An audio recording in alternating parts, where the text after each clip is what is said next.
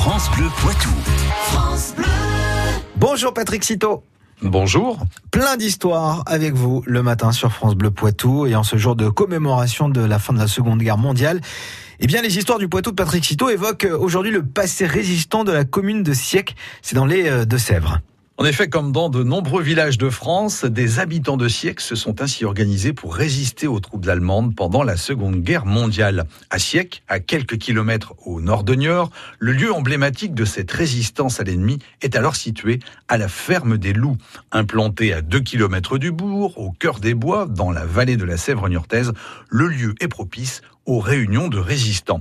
C'est ici qu'est créé un des premiers maquis de la région.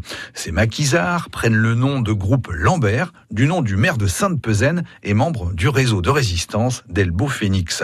Le groupe Lambert compte 80 membres dans ses rangs. Ils sont recrutés dans la région proche.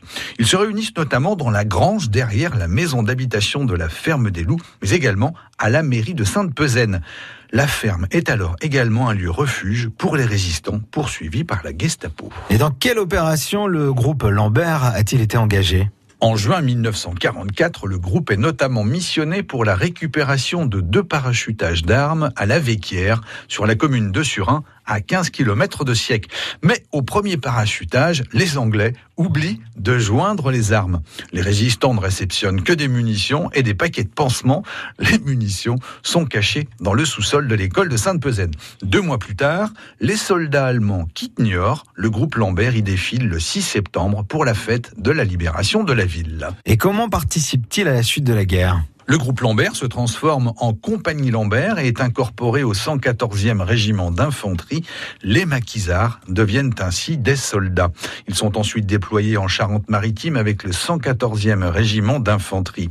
Avec d'autres régiments, ils sont ainsi positionnés autour de la poche de la Rochelle pour encercler et contenir les Allemands. Les anciens résistants et leurs camarades de régiment tiennent bon. Ils combattent ainsi jusqu'à la libération de La Rochelle, un certain 8 mai 1945. Merci Patrick, on vous retrouve sur francebleu.fr. France Bleu Poitou.